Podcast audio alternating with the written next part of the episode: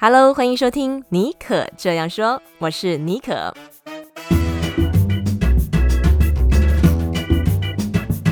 为你注满创意动能，你也可以这样说。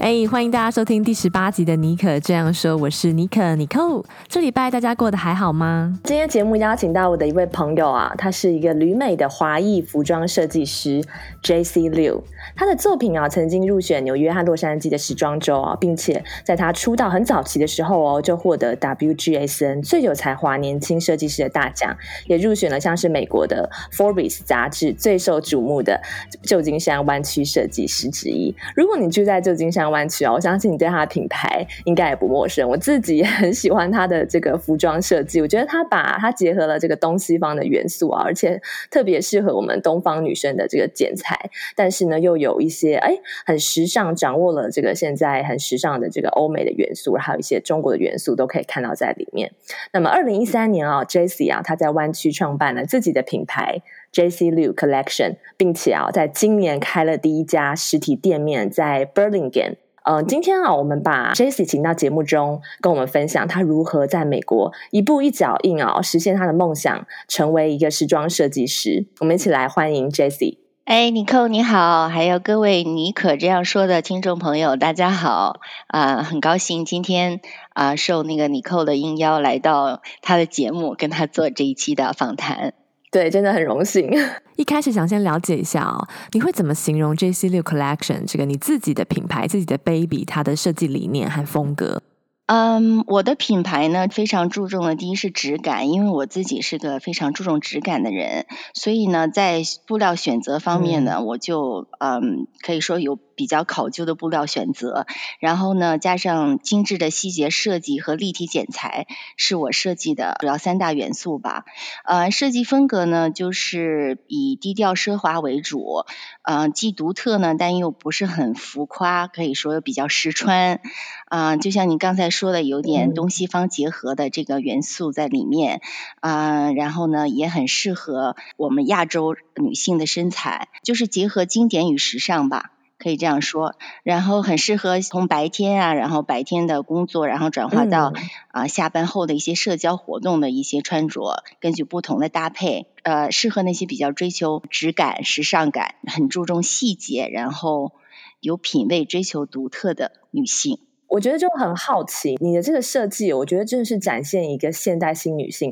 她不同的生活的面向和她的个性。然后你其实就我对你的了解，你其实是一个小镇姑娘，诶，你是好像是从山东蓬莱一个小岛来的，大学念的是工商管理，嗯，这个专业。对，我是出生在嗯山东蓬莱，就是在那边长大，但是呃也很早就出去上学这样子。然后大学呢是在就是第一个专业是在加拿大读的，然后是工商管理的财会专业。嗯，来美国之前在那边也工作了大概不到三年这样子，出城的呃时间其实还蛮久的。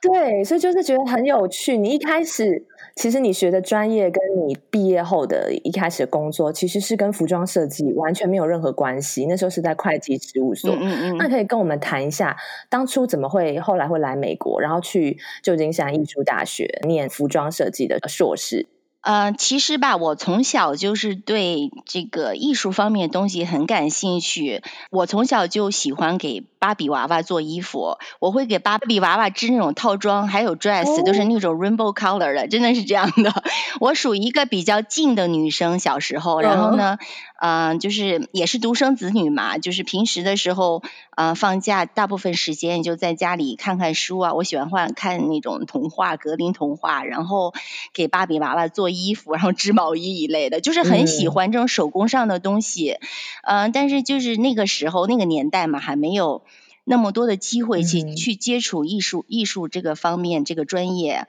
而且家里呢也没有人是从事艺术方面工作的。嗯，我来美国其实是因为嫁到美国，对，嗯，呃，先生在这边，呃，来了美国以后呢。嗯，决定说要追逐自己的童年的兴趣，对，没错，觉得是很好的一个重新开始的机会啊、呃，然后也加上家人比较支持，嗯、呃，我在这里还是要特别感谢我先生，因为是有他的鼓励和支持，我才选择了就是重新去尝试一个新的专业，然后回到学校去，到旧金山艺术大学去真正学习了服装设计这个专业，学了三年、嗯、呃三年半的时间。然后才踏入了这一行，对，嗯，对对是这样的。然后因为当时我先生当时也是对我有很大的启发，嗯，所以也有这个机会，然后才真的又重新转行这样的。这、嗯、真的是很勇敢的，你等于是放弃了以前的这个些专业，然后而且那个时候我相信已经结婚了，可能年纪也不是二十出头那种刚入社会的年纪，对不对？对，那个时候已经快三十岁了。对，我在那个学校里面，嗯，算是你最年长的。对，当时读的时候是呃，他是属于硕士专业的那个类别，所以说年龄都会稍微比呃大学生的呃怎么说？学生的年纪都会比一般的大学生要大一些，是吗？对，但是我还是在里面算是比较大的。对，哇，了解了解，就是在一群已经不是嫩妹的当中，你在里面年纪算比较资深的，对，所以要非常努力，比别人要努力，对，因为我的起跑线跟别人也不一样，因为当时同班同学很多都是在这边之前已经学过这个有一定基础的，对时装设计，因为我当时出去的时候是。啊，真的是从头开始，start from scratch。我是连缝纫机都不会用，这样子，第一次学的非常紧张，嗯、对，所以也是真的下了很多的功夫，非常的，我可以说是呃，付出了很多的辛苦，汗水加泪水，对。嗯，现在就平常看你在店里面都这样打扮的美美的，其实背后我知道你们这一行其实工作时间很久，而且像你讲的，你当初不是学这个毕业的，可能人家下了课在玩乐，在游历旧金山的时候，你可能还蹲在工作室里面继续、嗯、继续跟缝纫机 约会。对，其实这个专业真的是不是像大家想象的那么那么容易，只是好像说给芭比娃娃打扮一下的这种感觉，背后很多这种细节上的工作要花很长很长的时间。我想在当时同专业的每一个人都要付出很多的辛苦，而且那个当时的辍学率也是很高的，大部分人都坚持不下去，因为真的是强度蛮高的一个。啊、呃，一个 program，呃，每天可能要花至少就是你至少要花十到，我可以保守说十到十四个小时的工作量吧。可能也不会有什么周末这种事情。对，每天是这样的。然后就是在交 project 之前。嗯，就是通宵是经常的事，对，了解了解。然后我知道，其实你还是学生的时候，哎，你就走上国际设计师的舞台。那个时候，就是你的有一个系列的晚礼服的作品《银河》被选为纽约时装周，可不可以跟我们谈一下这个《银河》的系列背后的这个创作的这个 idea，还有就是对你的职业生涯的意义，或者甚至说对你现在的呃创作有什么影响？呃，当时其实这是一个呃学校的一个 project 嘛，一作业。然后呢，也是因为嗯，我可以说我是有一个很好的导师啊、呃，又加上我平时比较努力，然后有一点点的天分吧，然后也是比较受那个导师的赏识，所以他也给了我一个很好的这个机会，嗯、呃，当时去可以参加这个纽约时装周的走秀，银河系列这个晚礼服呢，当时就是以这个。银河就是我们所谓的那个 galaxy，就是像像星空一样的，然后嗯比较流畅的线条，然后用的布料呢也是那种就是银色的缎面。我当时用的是反正布料的反正面的结合，然后让它很有层次感，这样的就远看。就是模特在 T 台上走过来，有一种那个若闪若现的那种感觉，哦、对，是以这样的灵感呢来做了这样的一个系列。我是觉得自己很幸运了，在学生的时候就有这样的可以去去参加这个国际舞台走秀的这样的一个经验。嗯，当然这是一个很好的实践经验，对我以后的这个事业上呢，也做了一些很好的铺垫。嗯，更让我呢就是了解到，因为不是每一个设计师都有机会去真正体会，呃，就去真正参与这个呃纽约时装周的。呃这个现场嘛，所以说你当时我也了解到这个时装周舞台后台都是怎样的一个程序，怎么样的一个操作，然后需要做哪一些准备哪一些东西，还有一些细节，所以说对我以后自己的那个时装秀呢，也起到了一个很大的那个引导跟那个帮助的作用。有这个经验，对于我以后在自己创业的时候起到了一个真的起到了一个很大的作用，起码自己知道我该去做什么，跟谁 book model，然后怎么样一个程序，怎么样排场啊，有很有帮助。对。你刚刚提到银河的系列，我的脑海里面就充满了你的呃那一个系列的作品，整个在我脑海里面闪闪生辉、摇曳生姿，觉得啊、哦、很美丽。在你的描述之下，后来呢，就是我知道你在二零一二年啊，你的毕业展的系列作品《千禧年》又再度入选了纽约时装周，在那一年的时候，就是也获得了 WGSN 年度最有才华的年轻设计师的大奖，而且还在法国巴黎哦、嗯、展出了你的作品。品哇，那个时候以一个学生之姿就可以走上，嗯、呃，法国，就是世界上所有那个设计师 羡慕的一个舞台。现在回顾当时的心情是什么？然后在那个时候，你去想哦，你为什么有这样子机会可以站到世界时尚的最高峰的这个舞台？啊，其实你也有点过奖了，我觉得还好，因为那个其实 W 呃 WGSN 它就是它是一个美国很有权威的时尚标平台，它就是为了支持新一代的设计师嘛，Emerging Designer，它每年都会从全美所有的艺术院校选十位他们觉得最佳的年轻设计师，然后呢。呃，所以我们有这个机会呢，去参加啊、呃，在法国它叫 Who's Next，其实它是一个很大的一个非常大型的呃时装啊、呃、trade show，就是呃怎么说，就是交易会这样子。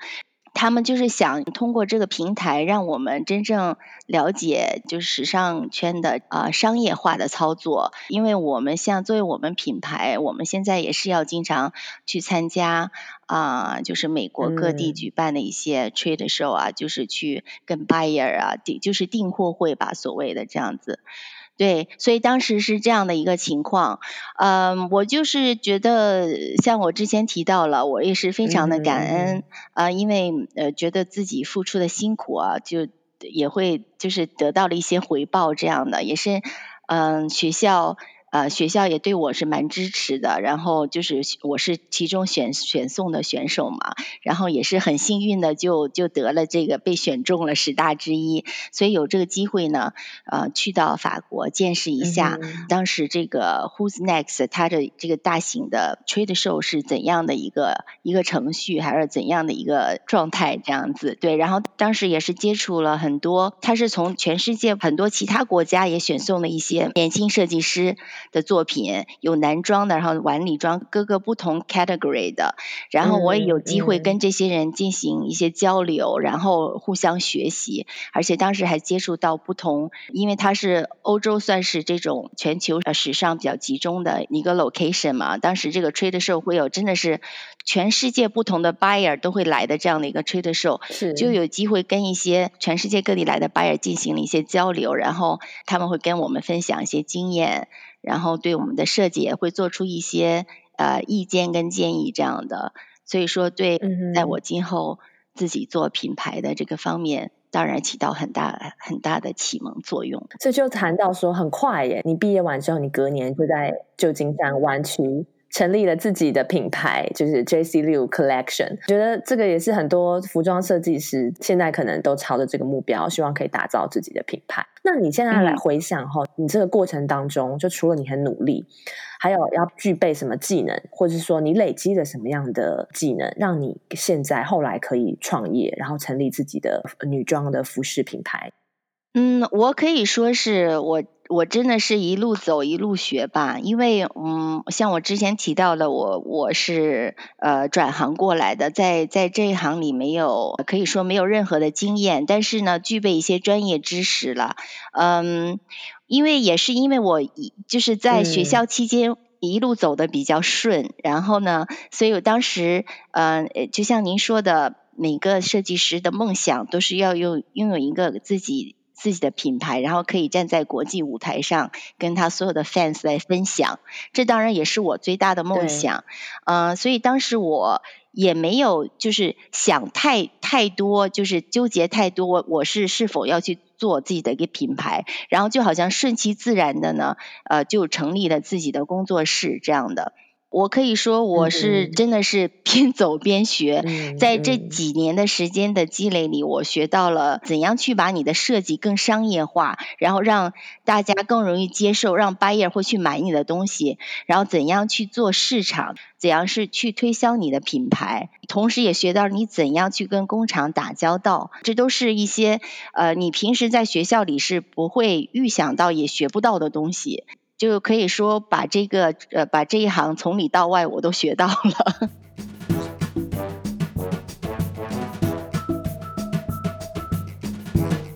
那个时候应该是校长兼撞钟哎，是不是？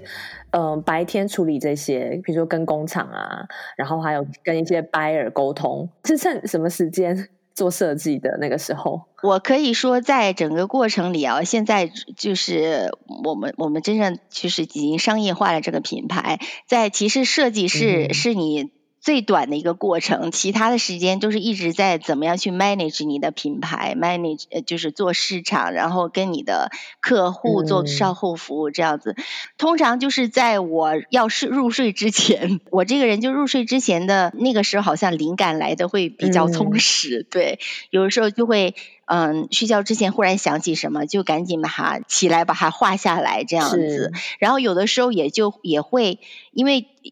通常在公司都会比较 distraction 嘛，有很多事情要去处理，你没有、嗯、没有真正的有那个机会静下心来去做你的设计。有的时候我也会，嗯，因为我们都是有时有 timeline 的嘛，我们的 timeline 都很紧张。我有时候就会拿出两三天的时间，把自己比如说关在家里这样子，然后就给我这两三天的时间，专门去做我的这个系列的下一季的这个设计，就让自己静下来，不不去想其他的东西。就专门 focus 在 design 上面，这个通常 对我是对对于我来说就是这样的一个流程，对。所以你切换的很快耶，就是白天面对客人，后端的工厂做自己的品牌，等于是比较商业的一个这个品打造品牌。然后，但是你下了班之后，你可以马上切换，比如说吃了饭之后或什么，进入那个创作的氛围。这这有没有什么诀窍啊？就是这样子做切换。其实我们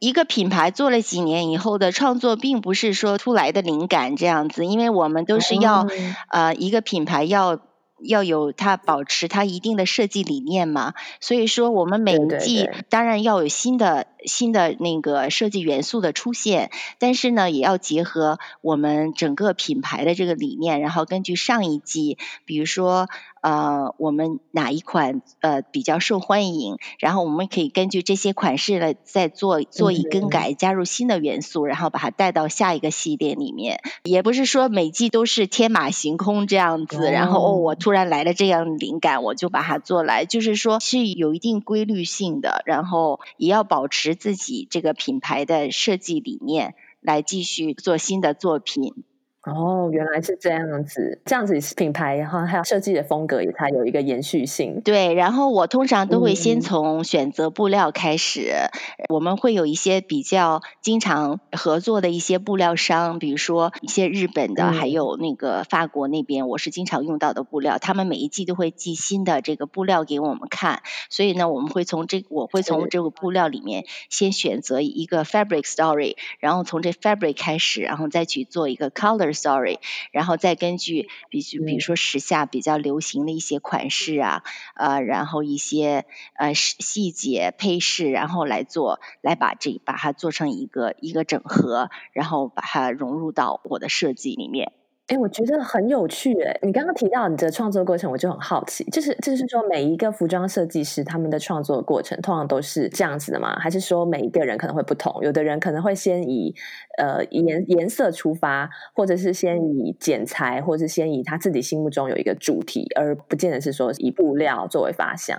对对对，当然每个设计师，嗯，他的设计程序都会不同了。有的就会先从颜色开始，嗯、呃，然后先做 color story，然后再加上他这一季的灵感，他比如说被某一个一个形状、是个氛围都可以成为一个设计灵感。然后根据他的这个灵感呢，然后再去选择布料，再加上他的设计。嗯、然后有的设计师，呃，就是会从 draping 开始，就是我现在，呃，我我抓住了某一个细。比如说，我今年想做一个 shoulder 上的一个 design，我会先从呃 draping。就是在人模上面，然后用布料把它 manipulate 这样的，然后先做出一个细节，然后再延伸这样的一个系列。Oh. 因为我们每个系列都要前呼后应，不光是颜色上，啊、呃，布料上，然后还有细呃设计细节上，都都是要有呼应的这个感觉，然后才看起来才会像一个一个系列嘛，不是说每每一个都都都是不不一样的这样子，然后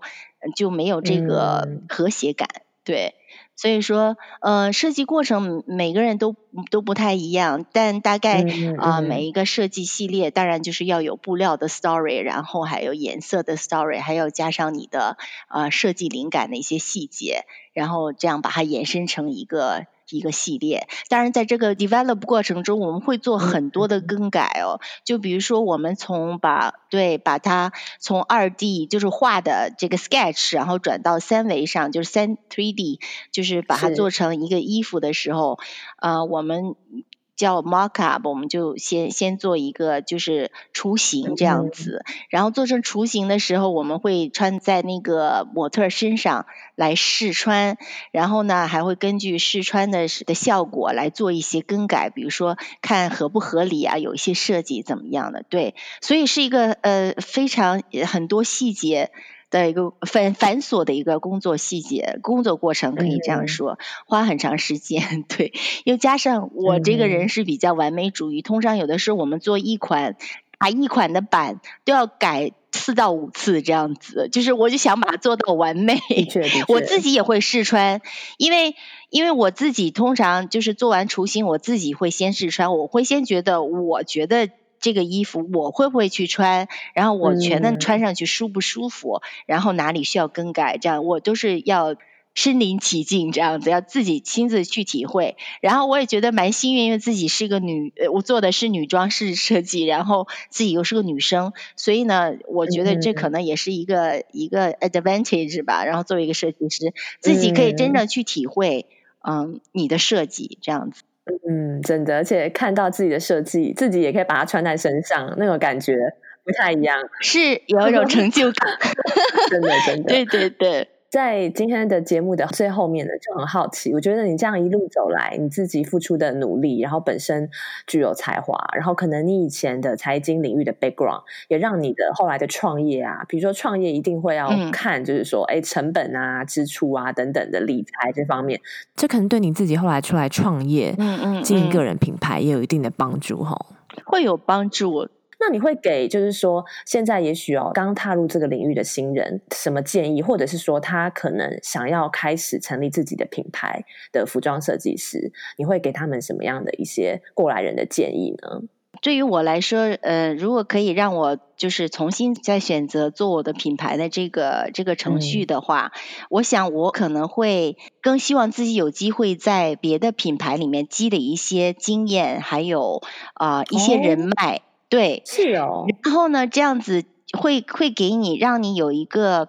铺垫，对你做自己品牌的铺垫，可能就会少走很多弯路。当然，我没有说，我没有后悔，说我就是当当时就很呃毅然的决定了我要做这些品牌。毕业了以后，但是呢，不光是精力上面，当然是在钱方面也花了很多。里面就是走一些会走一些弯路。如果您可以在这一行里面先去积累一些，先去学到一些这种这个行业这些经验呢，嗯、然后也加上积累一些。人脉，我想可能就是走的弯路会更少一些，然后或许更直接，让你呃做品牌的时候呢，有一个很好的铺垫和一个基础啦，我是这样觉得。但是我觉得，只要是你你很用心的去做一件事，任何一个一个、嗯、任何一个产业都会有一定风险的，嗯、所以当你决定你要选择你要做的，你要。呃，把你的兴趣变成事业的时候，你第一要有一个自己很好的一个心理准备。我接受这个挑战，如果我我失败了以后呢，我也有后路可退。那我觉得，如果是这样的话呢，你就可以全心投入。而且我是觉得，只要是你用心去做一件事，呃，做任何事情，你付出了也也付出了你的努力，我觉得任何事情。其实都会成功的。所谓成功，不见得就是你会赚到很多钱，但是你可以很享受那个过程，然后也可以就享受有一些成就感。比如说，你的客人穿上你的衣服，对你说：“我我真的很觉得你的设计很特别，然后又很舒服。”我觉得那就是对我一个最大的一个回馈。我觉得我的付出的一切都是值得的，这样子。嗯嗯哦，今天的访谈我真的感受到一个一路走来维持他初心的设计师，每天要兼顾那么多的哩哩啦啦的事情，就是像校长见状中，但是他在这个过程当中还是继续持续他的设计的这个梦想，并且打造他的品牌，而且他最后跟我们讲到的是说，当你全心投入一件事情，你的成功的定义啊，也不见得是金钱，而是当中你享受的过程和成就感。嗯那么在最后的最后啊，就很好奇，因为设计师这个工作也是很讲究，就是灵感啊这件事情的。你有没有就是说遇到灵感，或者是说你啊创作的动能比较微微小，就枯竭的时候，这个时候你会用什么方法帮自己注入一些新的活水，刺激一下呢？就是会给自己休一个短期的假吧，然后去旅行，跟家人，然后去就是 refresh 自己一下，因为就是我们平时生活的强度也很大。嗯、我是兼顾，我不光是兼顾工作，然后还要管理这个公司啊、呃，你知道我我还小孩，对，我还小孩要兼顾，对，所以是。呃，就是呃，其实压力很大，工作强度也是很大。但是我觉得我这个人好的一点就是我的心态一直都是很、嗯、很正能量的，比较 positive。因为我相信，呃，你你你保持一个很。呃，就是很正面的一个心态，你给别人的能量也是正能量，所以说所有的事情都会往好的一个方向去、嗯、去发展，这样子。呃，工作是永远都做不完的。然后对于我来说，不光是家庭跟工作方面，我都多多少少呃，我都会做出很多的牺牲，在比如说也因为工作也牺牲跟孩子们在一起的一些时间，然后因为有孩子有家庭也牺牲一些在工作上面的机会。这是对于我来说，这是没有办法去，就是呃，我已经尽到我最大努力去平衡我的家庭跟事业，但是还是，毕竟你你是一个人嘛，你的能量是有限的，但是我就是做到了我应该做到的，我没，我觉得我对得起我的家人，也对得起我的这份事业，我觉得这就可以了，我已经很满足了。所以呢，你刚才说到的，如果是觉得。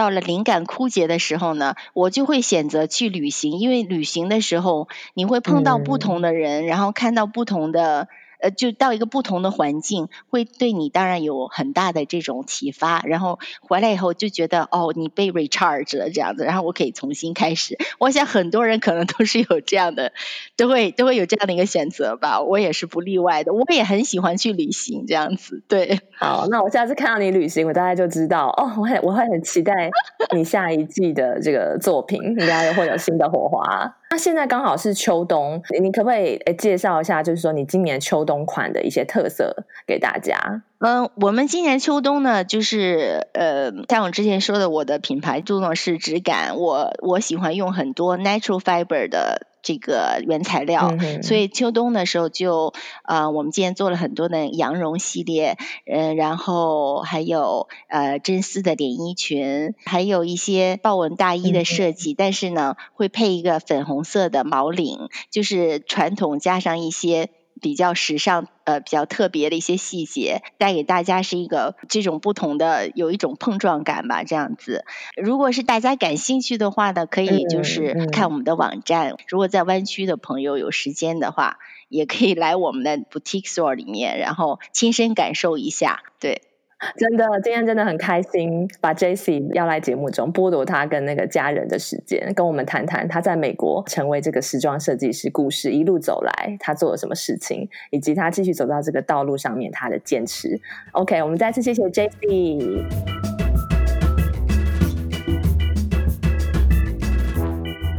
我身边常常有人会问我说：“为什么我要嗯做 podcast？然后这个工作我又没有薪水可以领，然后竞争又那么激烈，嗯，每个礼拜还要定期更新，好像就是嗯是一个徒劳无功的工作。但是我觉得就像今天 j c 分享的吧，有些事情其实你是真的不能用那个金钱来衡量一件事情的，而是说做这件事情你。”快不快乐？你有没有去全心的投入、享受这个过程，然后进入那种心流的状态？我觉得做 podcast 就像写作，对我来讲是一个可以让我感受到我的心流，进入一种心流，然后忘我的境界。嗯，跟来宾访谈啊，准备访纲，还有还有到剪辑的过程，以及听自己的节目播出，然后收到你们给我的这个回馈、你们的留言、你们的呃私讯。还有你们在 Apple Podcast 上面，嗯，给我的打分、留言跟支持，都是让我持续持续下去的动力。